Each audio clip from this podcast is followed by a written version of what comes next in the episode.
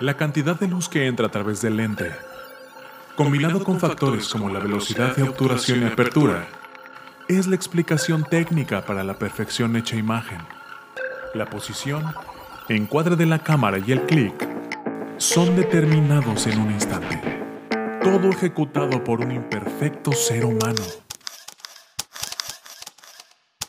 La sinergia de artefacto y energía viva lo convierte en un momento irrepetible de la historia y de nuestro paso por este mundo. El poder de la fotografía radica en detener el tiempo un instante. Enfoque irresponsable con Mindy y Miguel Ángel Vergara en Irresponsable TV. ¿Qué tal amigos? Sean nuevamente bienvenidos y bienvenidas también a este, su podcast de fotografía Enfoque Irresponsable.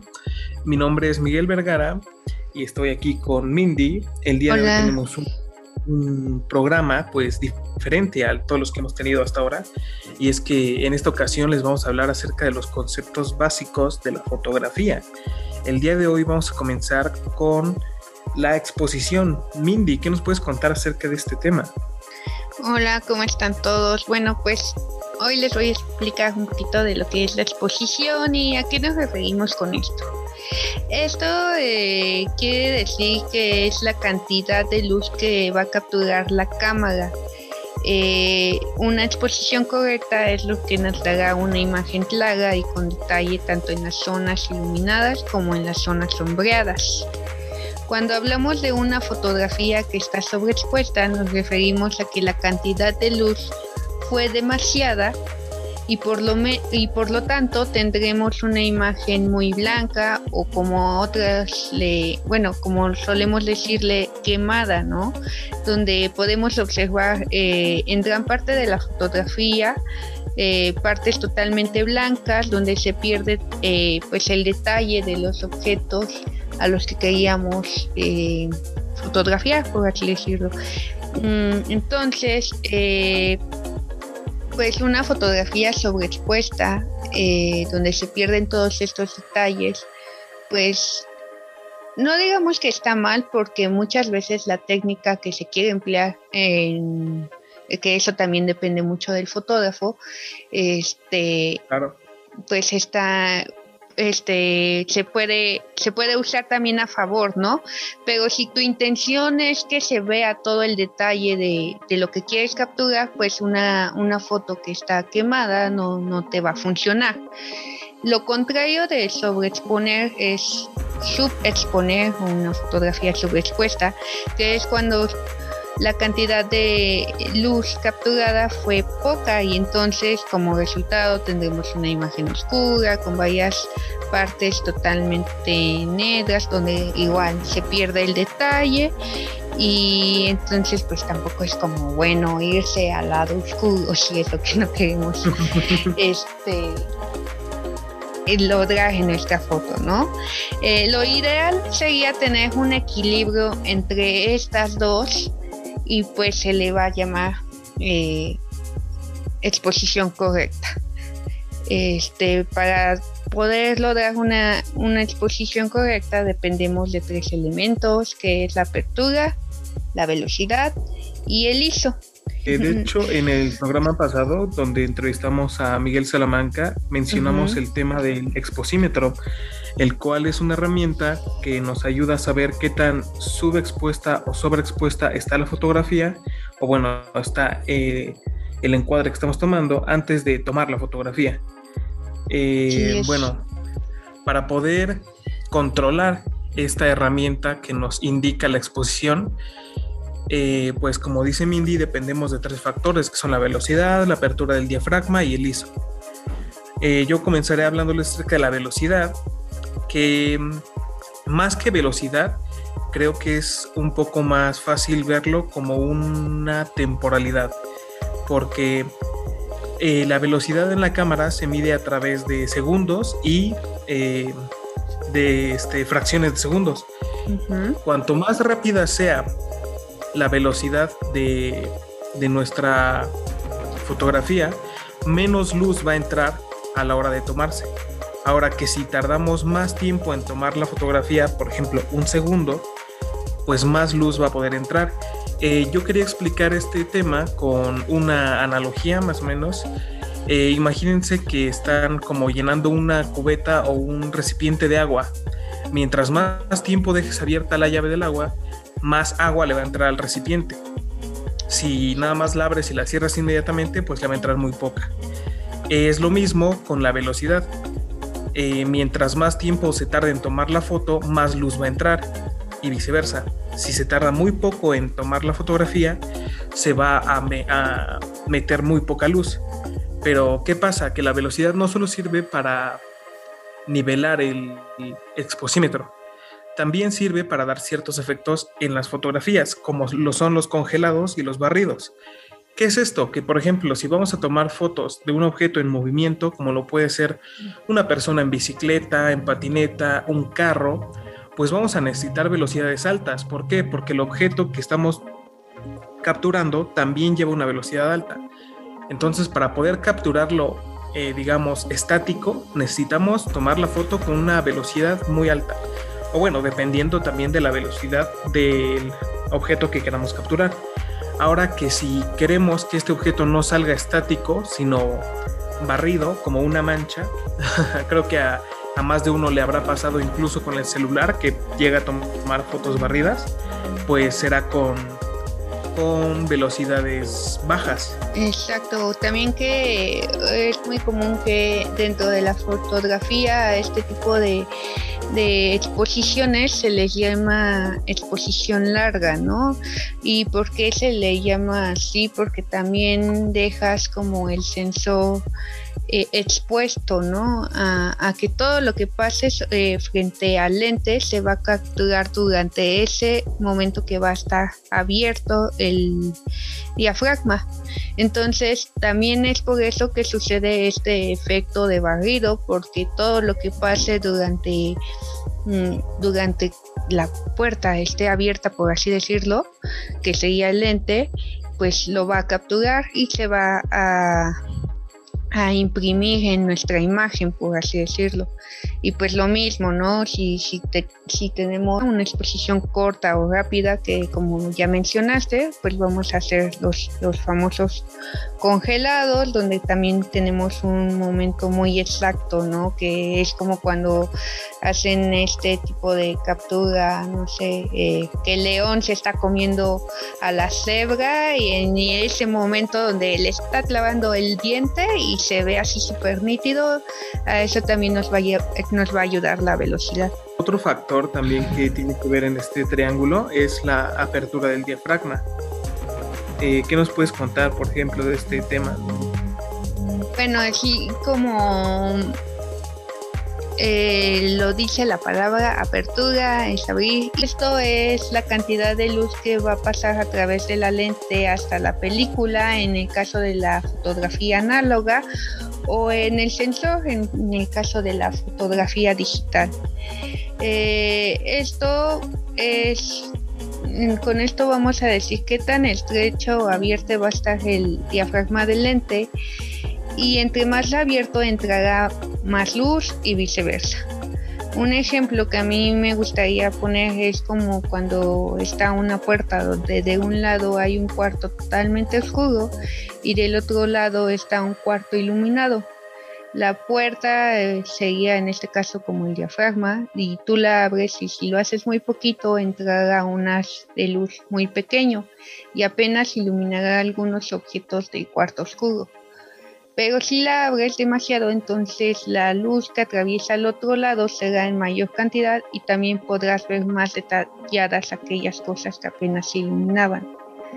Este, la apertura se define por pasos o también lo podemos eh, ver representado por la letra o número F. Y pues esto también nos va a estar eh, ayudando a poder medir la cantidad de luz que queremos eh, ver en nuestra fotografía. Bueno, la apertura del diafragma, como ya lo vimos hace un momento, la velocidad que no solo influía en la exposición de la fotografía, sino que también nos servía para congelados y barridos, eh, pasa algo similar con la apertura del diafragma, que también tiene una función, además de equilibrar la luz, bueno, la exposición de la fotografía, pero ese es otro tema eh, acerca de, del enfoque que vamos a ver en otra ocasión. Entonces, de momento, hasta ahí quedamos con la parte de la apertura del diafragma y vamos a hablar ahora acerca del ISO. El ISO es, como mencionaba Mindy hace un momento, me parece que la cámara tiene un sensor. Eh, este sensor es el que percibe como la imagen que se está retratando. ¿Qué pasa? Que el ISO nos ayuda a hacer más sensible a la luz este sensor. ¿Qué pasa? Que el ISO se mide por ISO 200, ISO 400, ISO 800, por ejemplo. Entonces, mientras menos sensible sea el, el ISO, el sensor, eh, pues más luz hay en tu entorno. Por ejemplo, si estamos tomando fotografías al aire libre en un día soleado y despejado, pues lo, recomendable sería usar un ISO eh, bajo, un ISO 200, un ISO 400. ¿Por qué? Porque ya hay suficiente iluminación en el entorno para tomar la fotografía. Pero ¿qué pasa si estamos, por ejemplo, en una, vamos de fotógrafos de conciertos, en una sala cerrada de noche, o estamos, por ejemplo, no sé, en un cuarto y ya está atardeciendo y hay poca luz del día, entonces necesitamos un ISO más alto. ¿Para qué? Para que la poca luz del entorno sea más sensible al sensor y sea como se destaque más esa poca luz que hay. Eh, pero, ¿qué pasa? Hay un pequeño problema con los ISOs altos y se llama ruido. ¿Qué es el ruido en una fotografía? Pues bueno, cuando utilizamos un ISO muy alto, comienza a verse como puntitos blancos en la, en la foto, como si estuviera distorsionada.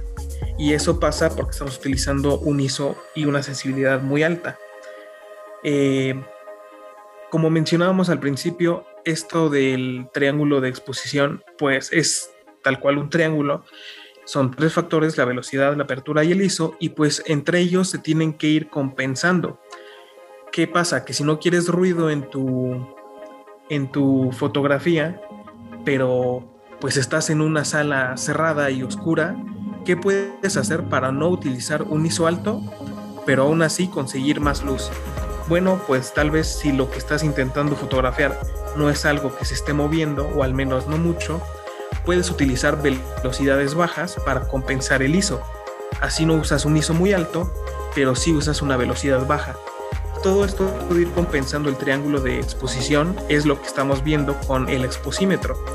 Si bajas el ISO, pero también bajas la velocidad, eso se va a ver reflejado en tu exposímetro todo esto es algo que tal vez al principio puede costar trabajo y te puedes trabar un poco, pero también depende mucho del entorno en que se tomen las fotografías y bueno, también es mucha cuestión de práctica.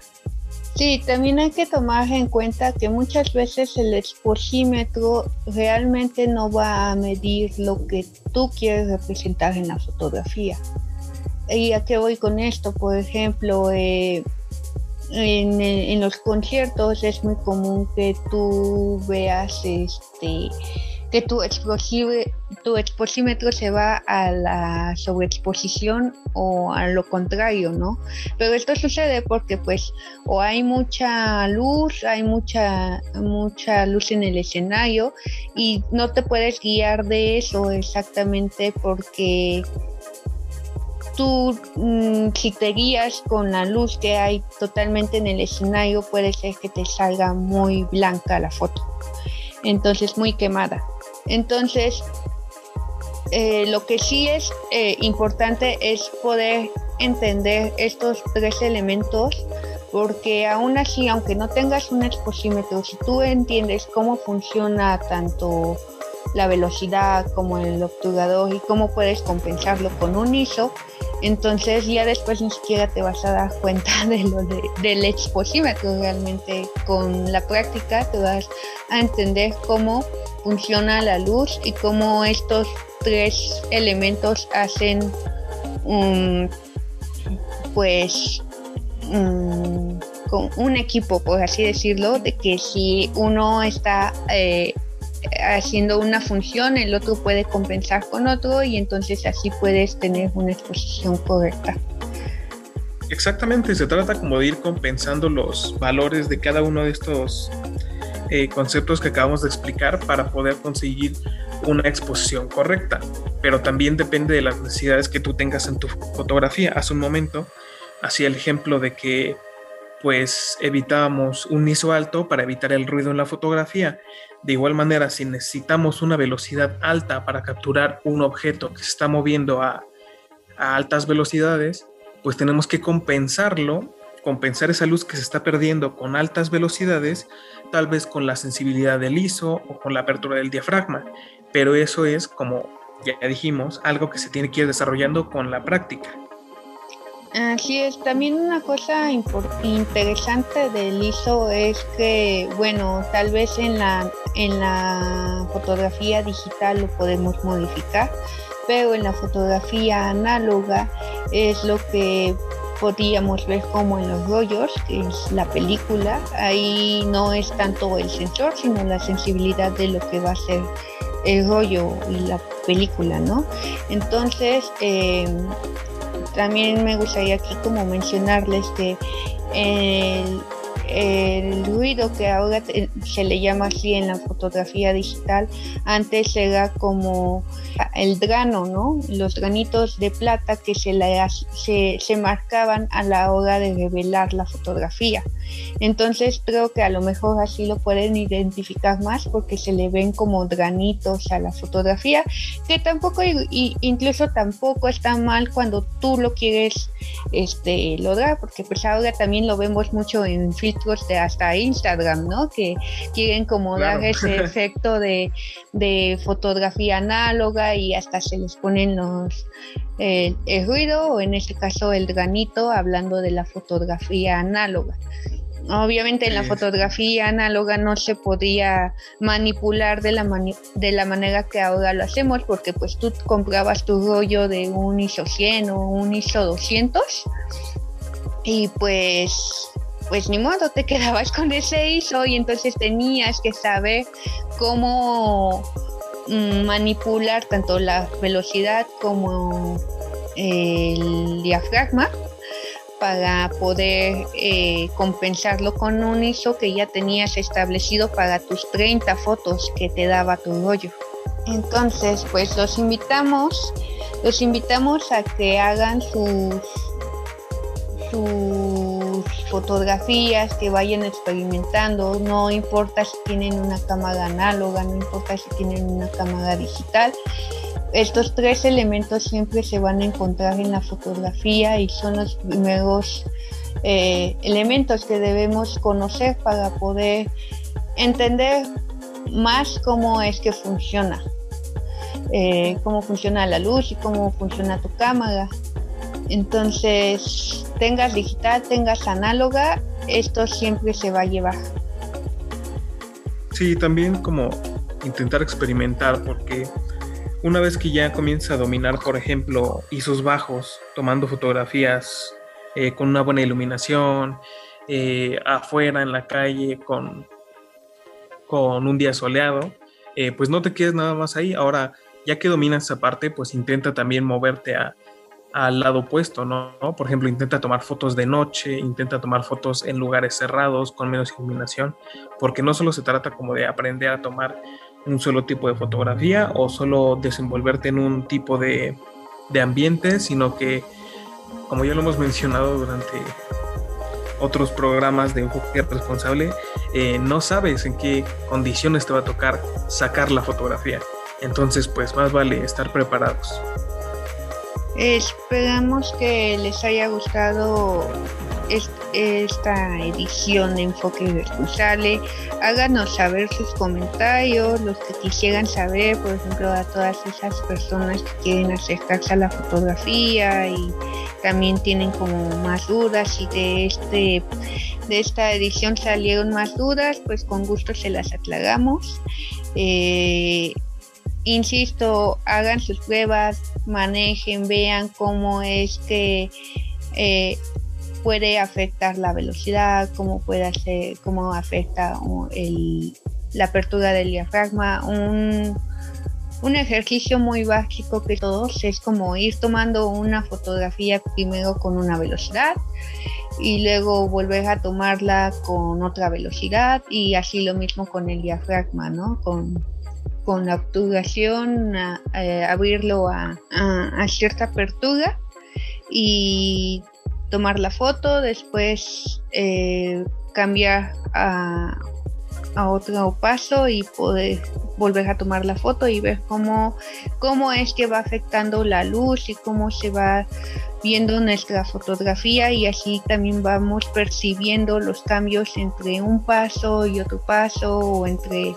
eh, en el caso de la velocidad con una exposición más larga o una exposición más corta no dejen de, practicar, eh, háganlo mucho y esto les ayudará a, a, poder incluso también saber, ah, yo quiero hacer este tal efecto en mi fotografía, por ejemplo, quiero dibujar con luz, ¿no? Que son exposiciones largas, entonces cómo dibujo con con una lamparita y así vas entendiendo cómo es que va funcionando estos tres elementos. Bueno, pues creo que eso sería todo por el día de hoy. Esos fueron los temas que abarcamos dentro del triángulo de, exposición y bueno, esperemos que les haya servido, que les haya gustado.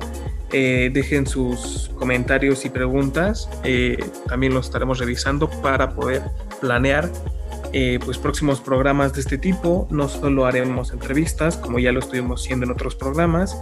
Y bueno, eh, los invitamos a seguirnos en todas nuestras redes sociales como Instagram, Facebook, eh, Spotify, Apple Music. aparecemos como Responsable TV. Mindy, no sé si quieres decir también tú algo. Pues no, o sea, como ya les dije, este, nada más practiquen mucho y vean cómo es que estos tres elementos afecta, afectan los resultados de su fotografía. Déjenos sus comentarios, también díganos de qué temas les gustaría que habláramos, qué temas eh, a lo mejor mm, tienen dudas y no está mm, muy claro para ustedes. Si de estas salieron algunas dudas, también háganoslo saber para también al siguiente programa nosotros poderlos eh, ser más claros con nuestros con nuestras clases, por así decirlo. y pues nada, eso es todo. Muchas gracias a todos, muchas gracias Miguel por estar en otro enfoque responsable y gracias a todos que nos están escuchando, que nos escuchan cada semana. Los queremos mucho y eso es todo. Bye. Hasta la próxima.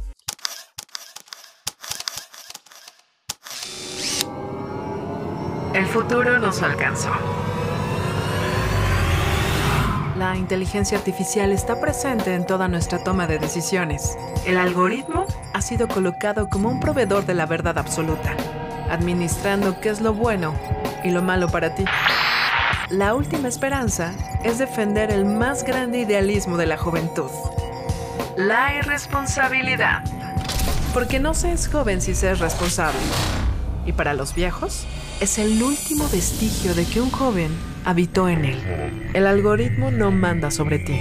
Ser irresponsable es tu más grande poder, que no le permite a ninguna corporación encajarte en un estereotipo cuantificable. Irresponsable. Música del mundo para el mundo. Disponible en Facebook Live, YouTube, Instagram, Twitter, Apple Music, Spotify, Amazon Music.